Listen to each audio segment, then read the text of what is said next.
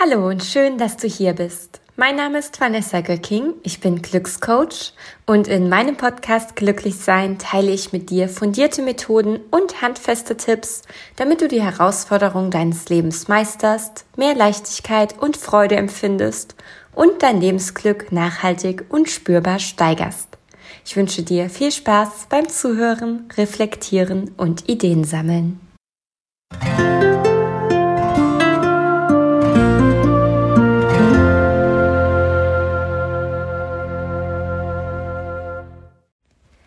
Hallöchen und schön, dass du wieder dabei bist.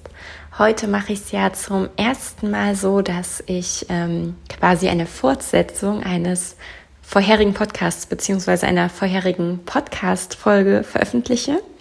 Ähm, sonst war es ja immer so, es gab eine Podcast-Folge, die hatte ein Thema und ähm, das Thema habe ich so komplett in der einen Folge quasi behandelt und für mich durchgesprochen und bin dann in der nächsten Podcast-Folge ähm, zum nächsten Thema weitergegangen.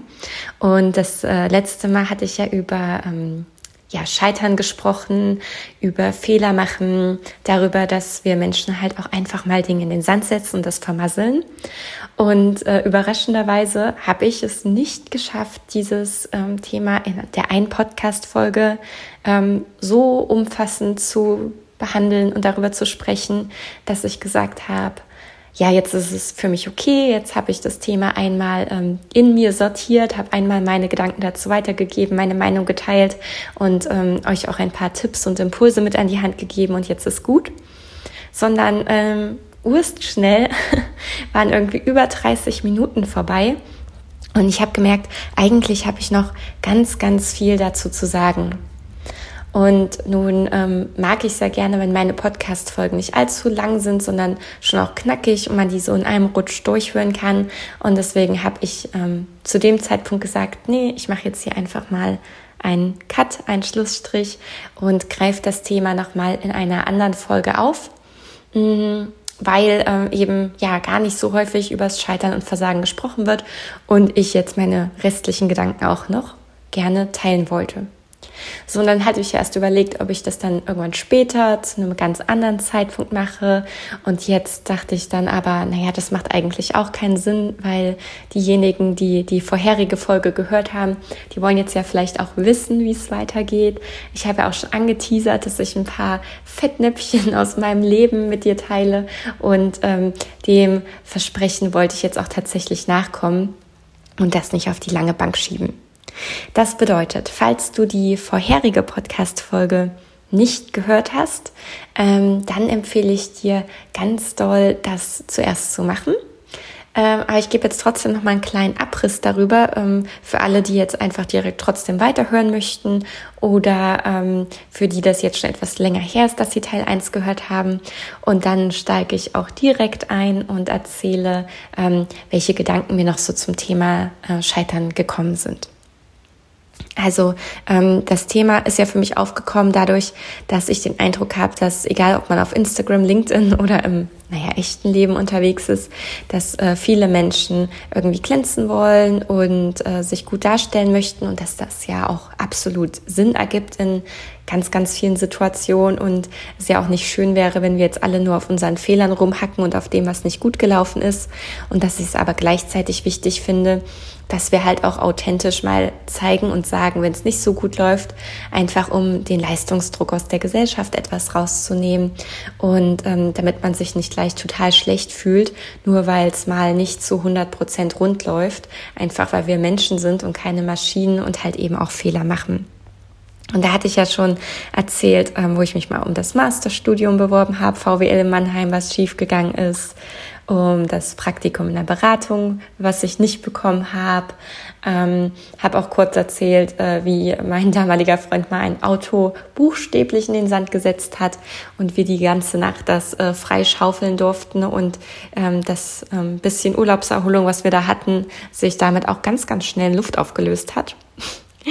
Und äh, ja, und habe halt daraus eigentlich so die Erkenntnisse gezogen, dass es manchmal halt auch wirklich gut ist, wenn Dinge nicht klappen, weil sich daraus danach oft etwas viel Besseres ergibt. Und selbst wenn es nicht unbedingt besser ist oder nicht vergleichbar ist, dass wir da zumindest immer eine Lektion daraus lernen können und den Fehler nicht wieder machen oder nicht in der Form oder nicht in der Größe. Also ist jetzt auch nicht so, dass ich ähm, also eine Sache falsch mache und ziehe daraus dann direkt ähm, 80 total äh, intelligente und hochtrabende Schlüsse und dann passiert mir das nie, ähm, passiert mir das nie wieder. Ähm, ich mache Fehler auch gerne mehrmals. Ich glaube, Albert Einstein hat auch mal so ein schönes Zitat gebracht. Äh, ich mache Fehler niemals zweimal. Ich mache sie immer vier oder fünfmal, bloß um sicher zu gehen. Irgendwie so. War jetzt ganz frei zitiert. Ungefähr so handhabe ich das auch. Also manchmal dauert es auch bei mir eine ganze Weile, bis der Groschen fällt. Und äh, ich glaube auch, das ist völlig normal.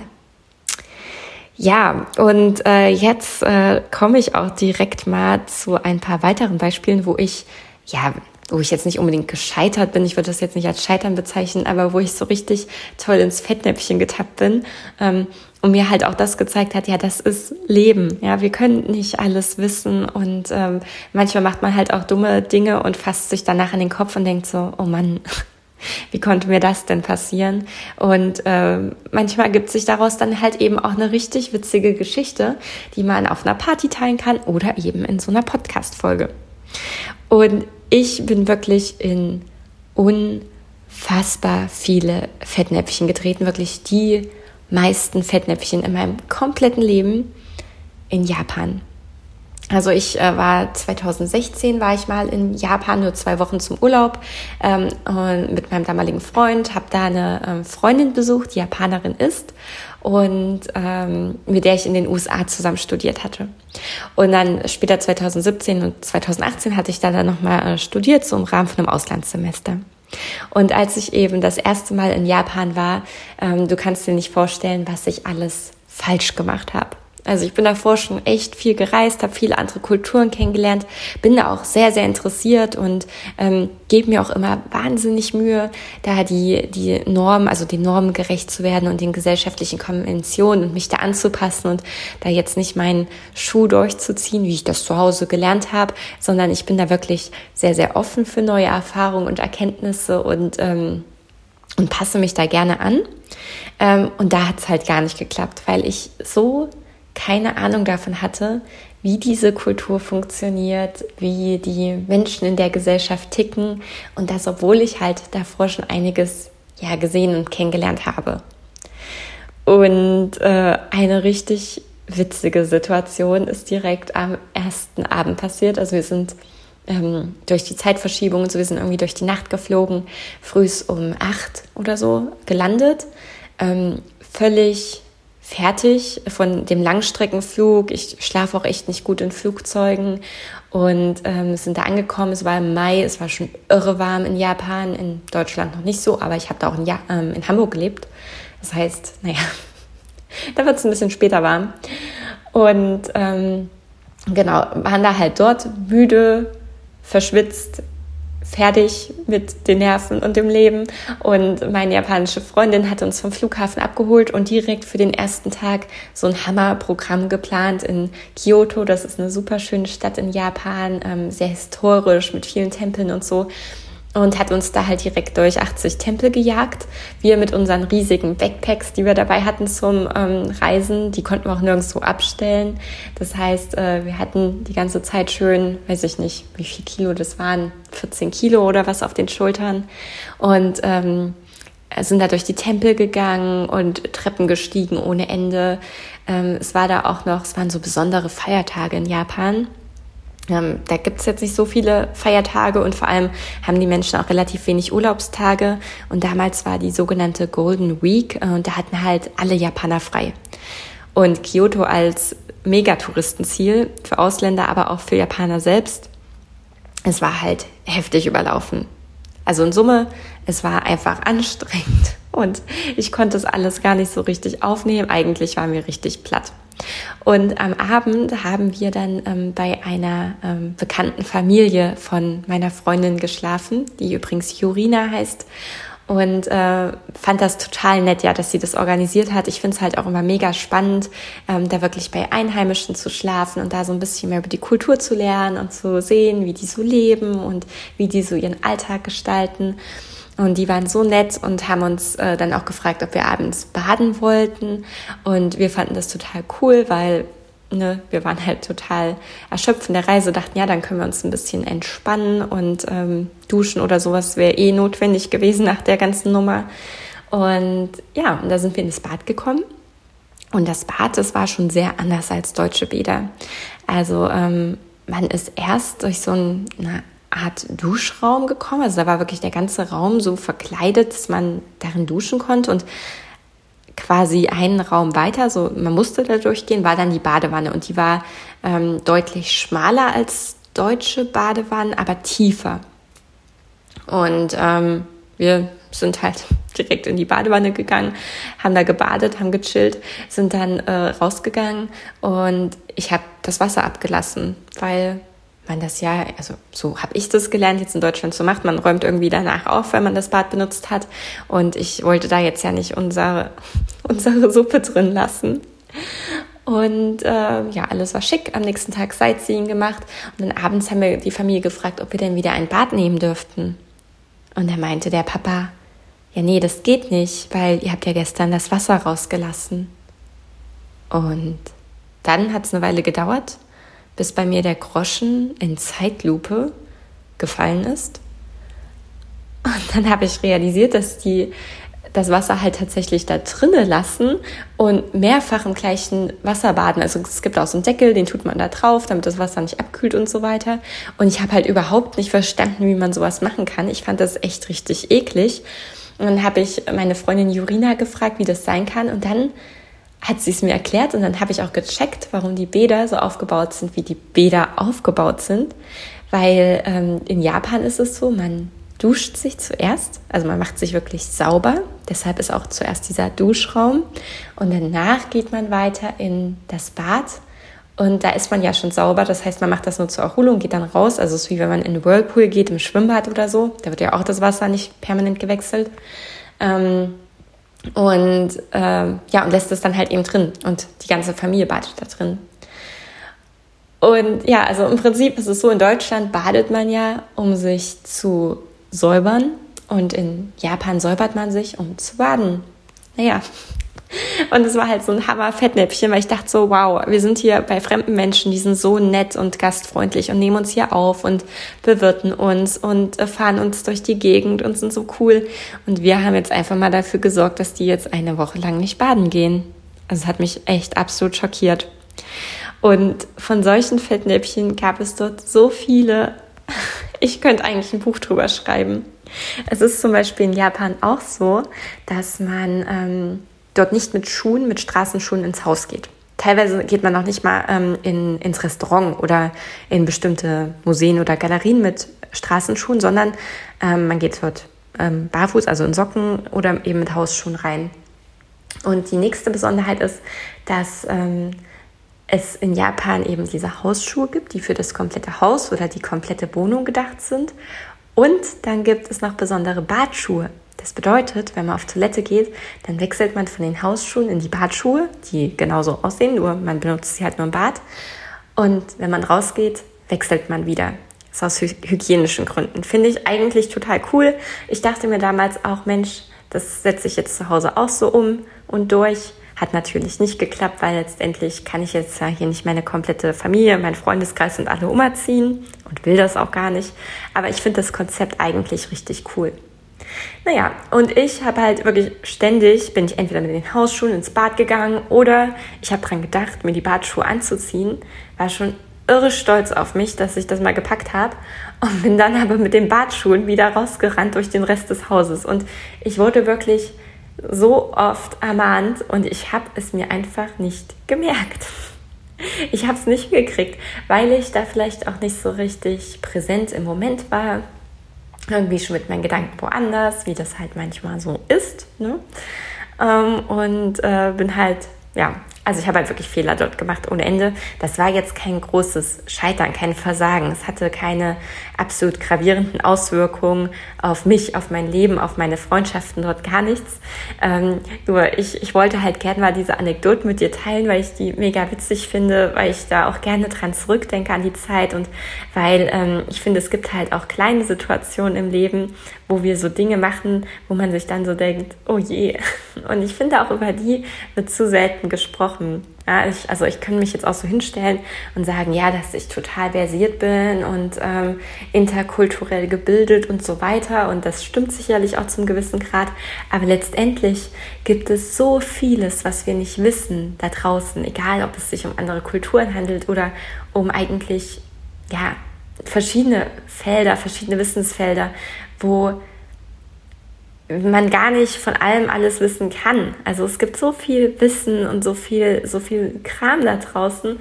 Und es ist ja total natürlich, dass man da nicht von allem einen Plan haben kann. Wieso tun wir dann also immer so, als wären wir in allem so sicher und so versiert? Und man kann doch einfach mal drüber sprechen, dass man keine Ahnung hat und dass man gerne aufgeklärt werden möchte, dass man einfach mal einen Tipp braucht, dass man da mal ein Fettnäpfchen tritt oder eben was in den Sand setzt.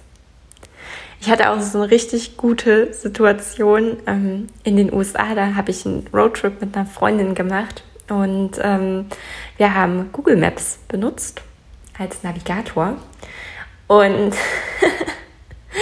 wir ähm, mussten halt wirklich ziemlich schnell zurückkommen, um unseren Flug zu bekommen, also von A nach B und äh, haben das dann da so eingegeben, sind losgefahren und dann leitet uns äh, Google Maps vom Highway runter auf so eine Holperpiste. Und wir haben natürlich dem Navi geglaubt, ne, weil das Navi weiß das ja. Und sind die Holperpiste so lang gefahren und hm, dann haben wir nochmal so geguckt auf die Zeit bei Google Maps und da stand da plötzlich, dass wir irgendwie, ach, es war eine ganz verrückte Zeit, was stand denn da? Irgendwie, dass wir noch 14 Stunden oder sowas fahren müssten, obwohl es irgendwie nur zwei sein sollten. Ich kann mich gar nicht mehr richtig dran erinnern. Es war halt mega komisch. Und äh, wir sind die ganze Zeit parallel zu diesem Highway lang gefahren. Und ich meinte dann auch irgendwann so zu meiner Freundin, hey, das kann doch gar nicht sein, dass wir noch so lange fahren müssen. Und überhaupt, warum fahren wir hier auf dieser Holperstraße, wenn da drüben so eine Schnellstraße ist und alle an uns vorbeizischen? Und dann haben wir nochmal genauer hingeguckt und hatten auf Google Maps nicht Auto angegeben, sondern Fußgänger und hatten halt den Wanderweg. Also sind wir umgedreht, alles zurückgefahren und so, haben den Flug dann knapp gekriegt, war eine echt enge Geschichte. Und äh, auch da, ne, also es passieren halt einfach, also mir zumindest, ich denke ganz vielen Menschen, passieren ständig kleine Fehler. Und ähm, manchmal fallen die anderen auch auf Häufig merken andere die eigenen Fehler gar nicht so sehr, weil die viel zu sehr mit sich selbst beschäftigt sind und äh, eben darüber nachdenken, was, was bei ihnen nicht so läuft. Und deswegen ähm, finde ich, müssen wir uns gar nicht dafür schämen, wenn uns mal solche Patzer passieren. Ähm, und ja, und, und, und halt eben auch mal was nicht komplett rund läuft. So, und dann hatte ich ja noch ähm, versprochen, dass ich nicht nur von einem Scheitern erzähle, was sich bei mir in der Vergangenheit abgespielt hat und wo ich jetzt schon aus dem Tal der Tränen raus bin und bin jetzt schon wieder auf dem Berg, weil dann würde ich es jetzt ja letztendlich nicht anders machen, als ich das selbst oft sehe und was mich selbst manchmal ein bisschen aufregt, dass Leute sich dann selbst so lobpreisen und so sagen, ja, ich war da unten, aber jetzt bin ich hier, weil, ähm, naja, weil ich so toll bin, keine Ahnung. Äh, sondern ich bin ganz jüngst erst wieder fabelhaft gescheitert. Und zwar mit meiner aktuellen Selbstständigkeit. Denn ich hatte ja den Plan ursprünglich, dass ich Minikurse anbiete. Vielleicht ähm, folgst du mir schon eine Weile, beobachtest, was ich tue, schon eine Weile und hast das mitbekommen. Also es sollten so sehr kurze, knackige Coaching-Programme sein, wo ich zu spezifischen Themen Hilfestellung gebe, wie zum Beispiel gesünder ernähren, besser schlafen und so weiter. Und wollte da halt so systemische Methoden so, ähm, oder habe ich auch gemacht, habe systemische Methoden so umgewandelt, dass man die eben in einem kurzen Programm durchlaufen kann mit Videosequenzen und ein paar Zusatzmaterialien. Und ähm, habe es halt total gefeiert, dass ich diese Idee hatte, weil ich habe das so in der Art noch nie irgendwo gesehen. Ich dachte, hey, das ist total toll, weil so kann ich systemische Methoden, ähm, systemische Coaching-Methoden ganz vielen Menschen nahebringen zu einem, ja, mehr als fairen Preis und die können sich halt mit konkreten Themen beschäftigen und ich fand es total super. Allerdings war ich damit allein auf weiter Flur, denn irgendwie hat sich niemand für meine Minikurse interessiert. Und ich habe es erst überhaupt nicht gecheckt, weil ich war so überzeugt davon und zugegebenermaßen bin ich da immer noch ein bisschen überzeugt davon. Ähm, ich glaube, die könnten oder hätten wirklich ganz, ganz vielen Menschen helfen können, aber irgendwie hat es keinen Anklang gefunden. Und jetzt, wo ich meinen ähm, anderen Kurs, die Glücksreise, entwickelt habe und der auch schon läuft und ich da ganz, ganz viele tolle ähm, Kursteilnehmerinnen und Teilnehmer drin habe, verstehe ich auch, warum das nicht geklappt hat weil bei diesen Minikursen war überhaupt keine persönliche Betreuung dabei. Das heißt, ähm, da hat man wirklich diesen Kurs gekauft. Das war ein reiner Online-Kurs. Und ähm, da musste man ja jetzt nicht allein zurechtkommen, sage ich mal. Man hätte mir schon schreiben können, wenn irgendwas ist, aber es war halt wirklich so angedacht, dass man sich das selbst erarbeiten kann und fertig. Und das klappt halt im Coaching-Kontext eigentlich nicht so mega toll, ähm, weil dann doch immer mal Rückfragen entstehen, weil Menschen sich die auch die persönliche Bindung wünschen, ja, weil man so im Gespräch ja auch ganz viel erarbeiten kann und äh, dann nochmal auch als Coach ganz andere Impulse mitgeben kann. Wenn eine Frage nicht richtig verstanden wird, kann man die nochmal umformulieren und ähm, da, da hat man ganz andere Werkzeuge und Mittel so zur Hand. Und das merke ich jetzt auch bei der Glücksreise. Also da gibt es ähm, auch Video- und Audioinhalte, da gibt es ein Kursbuch. Das heißt, äh, meine Kursteilnehmenden, die haben die Möglichkeit, da ganz flexibel ähm, die Themen durchzuarbeiten und sich in ihrem Tempo ihren Zielen zu widmen und äh, eben die Übungen zu machen und in ihren Alltag und in ihr Leben zu integrieren, die sie passend und gut finden und die anderen liegen zu lassen. Das heißt, ähm, auch da sind ähm, sehr viele ähm, Inhalte bereits zur Verfügung gestellt, die jetzt das was so fertige Inhalte sind, ja. Und ähm, das Schöne daran ist halt, dass das jeder dann auch machen kann, wann er oder sie möchte. Egal, ob es jetzt an einem Montag, Dienstag, Samstag oder Sonntag ist, frühs um fünf, nachmittags um drei oder abends um zehn. Das heißt, das Schöne daran ist, dass es halt wirklich diese örtliche und zeitliche Flexibilität gibt, wie auch bei den Minikursen vorher. Und gleichzeitig stehe ich aber halt als persönliche Ansprechpartnerin zur Verfügung. Wir haben ein persönliches Einführungsgespräch, wo wir unsere Wellenlänge abchecken können, wo meine Teilnehmenden mir schon von ihren Wünschen, Bedürfnissen, Zielen, Ängsten, Träumen über sich generell erzählen können, wo ich schon mal Impulse mit reingeben kann. Und halt über den kompletten Kursverlauf stehe ich auch immer für Fragen und Anregungen zur Verfügung. Ähm, wir tauschen uns über Sprachnachrichten aus, über Textnachrichten. Es gibt wöchentliche Check-ins. Und dadurch ist eben diese persönliche Komponente gegeben.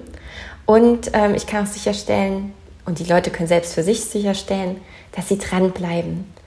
Also weil ganz oft ist das Wissen ja schon da. Nur das Schwierige ist ja, und auch für mich, auch ich weiß auch ganz viele Sachen und mache sie nicht. Und das Schwierige ist ja echt in die Umsetzung zu kommen.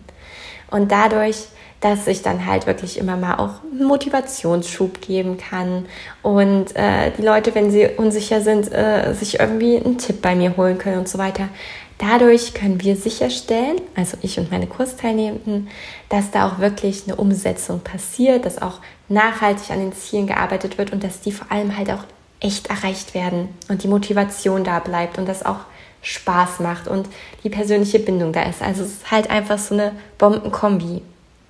Aber es hat für mich eben auch gedauert, das zu erkennen und ähm, und, und, und, und diese Minikurse, in die ich auch viel Zeit und Liebe und Energie gesteckt habe, rauszunehmen aus meinem Programm. Und das war halt wirklich, äh, also das ging total, das ist total vor die Wand gefahren. Das hat gar nicht geklappt. Also ich habe da auch sehr viel ähm, reingegeben und es hat halt keinen Anklang gefunden. Und so ist das manchmal im Leben. Also wir müssen halt auch mal Sachen ausprobieren, austesten, scheitern, iterieren, also jetzt so einen neuen Prozess anstoßen und dann kann das auch nochmal scheitern und wieder und wieder und wieder, bis wir es eben schaffen und es klappt. Und dann fühlt es sich aber auch richtig schön an. Und so Dinge, die wir dann entwickeln und das ist völlig egal, ob das jetzt im beruflichen Kontext ist, wie in dem Beispiel bei mir Oder ob das im privaten Kontext ist, in einer Beziehung ähm, oder keine Ahnung, beim Sport, beim Freizeitprojekt, wenn man was Kreatives machen will.